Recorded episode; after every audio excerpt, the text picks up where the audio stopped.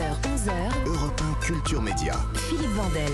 Dans un instant, nous recevons Cathy Guetta qui est déjà dans ce studio et je m'en réjouis. Mais d'abord, c'est l'heure des télescopages de Bruno Donnet. Bonjour Bruno. Bonjour Philippe. Tous les jours, Bruno, vous observez ici les sorties médiatiques et hier, vous avez regardé la conférence de presse à laquelle participait Kylian Mbappé et cet épisode vous a donné envie de le rapprocher d'un autre épisode. Oui, télescopage ce matin Philippe entre une triste sortie de route et l'évocation d'un souhait médiatique.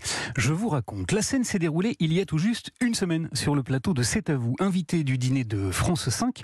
Le comédien Vincent Lindon a commencé par expliquer que parce que c'est une aberration environnementale qui le choque, il ne regarderait pas la prochaine Coupe du Monde de football qui doit se tenir dans les stades climatisés du Qatar. Et puis, et puis, il a poursuivi sa réflexion en formulant un vœu. Je pense qu'un grand footballeur, j'adorerais me transformer en un, une grande star de football dans les 5 ou 10 plus grandes stars du monde, je vais pas donner de nom, mais faire une conférence de presse et dire voilà, j'ai pris la décision personnelle de ne pas aller au mondial.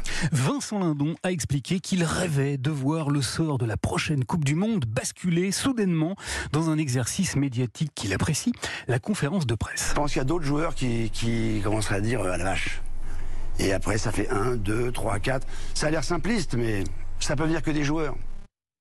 Le comédien a indiqué qu'il pourrait y avoir, dans une mise en scène de ce genre, une valeur d'exemplarité absolument salutaire. Du coup, en découvrant hier que Kylian Mbappé participait justement à une conférence de presse, j'ai immédiatement songé aux propos de Vincent Lindon et j'ai tendu l'oreille. Ça causait euh, ballon rond et technique, bref, c'était particulièrement chiant jusqu'à ce qu'un journaliste de LCI, Paul Laroutourou, ait la bonne idée de poser une question au sujet de cette invitation d'un cadre de la SNCF qui a suggéré que les joueurs du PSG pourraient emprunter désormais le TGV plutôt que l'avion pour faire un simple Paris-Nantes. À ce moment-là, Kylian Mbappé s'est tourné vers son entraîneur et il s'est passé ça.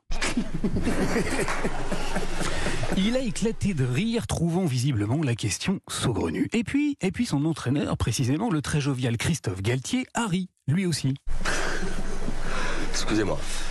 Avant de répondre à la question en ces termes. Pour être très honnête avec vous, ce matin, euh, on a parlé avec euh, la société qui organise nos déplacements. Est en train de voir si on peut pas se déplacer en char à voile.